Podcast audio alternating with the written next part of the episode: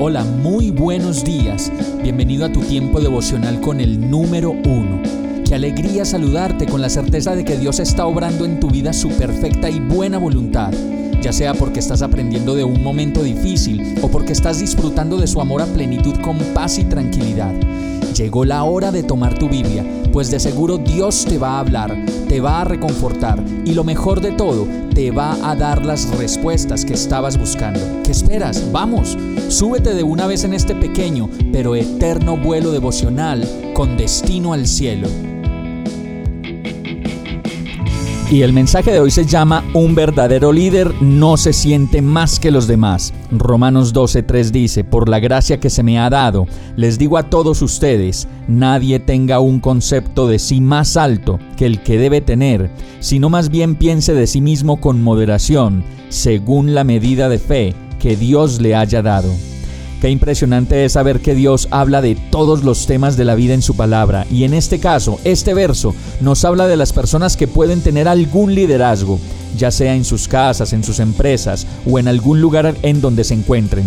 Y cuando les preguntamos a los líderes sobre lo fácil o difícil que es para ellos el liderazgo, la mayoría de ellos dicen que es difícil ser líder, pues debes lidiar con el temperamento de todos, los gustos de todos, las críticas y los problemas que vienen cuando lideramos. Sin embargo, podemos entender con esta palabra que un buen líder es aquel que no se siente más importante que los demás, ni tiene una estima de sí mismo en la que mira por debajo a los demás, sino que al contrario, es una persona llena de moderación, que no tiene un concepto de sí mismo más alto que el que debe tener.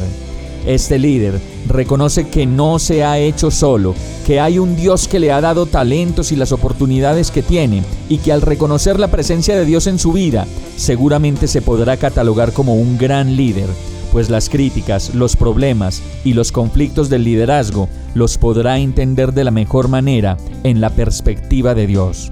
Vamos a orar. Señor, ven a mi vida y enséñame que no debo tener un concepto más alto de mí mismo que el que debo tener. Te pido perdón por mi arrogancia y mi orgullo. Moldéame a tu imagen, Señor, pues quiero y anhelo ser solamente como tú y parecerme a ti. Te necesito y te amo y oro a ti en el nombre de Jesús. Amén. Hemos llegado al final de este tiempo con el número uno no te detengas, sigue meditando durante todo tu día en Dios, descansa en Él, suelta los remos y déjate llevar por el viento suave y apacible de su Santo Espíritu. Solo compártelo con quien lo necesite y ames. Hoy, de la mano de Dios, todo será un gran día. Para más información visita nuestra página www.iglesiabierta.com o llámanos al 313-334-0116. Oramos y rogamos para que cada día te enamores más de Dios y para que no pares de pasar todo tu tiempo con el número uno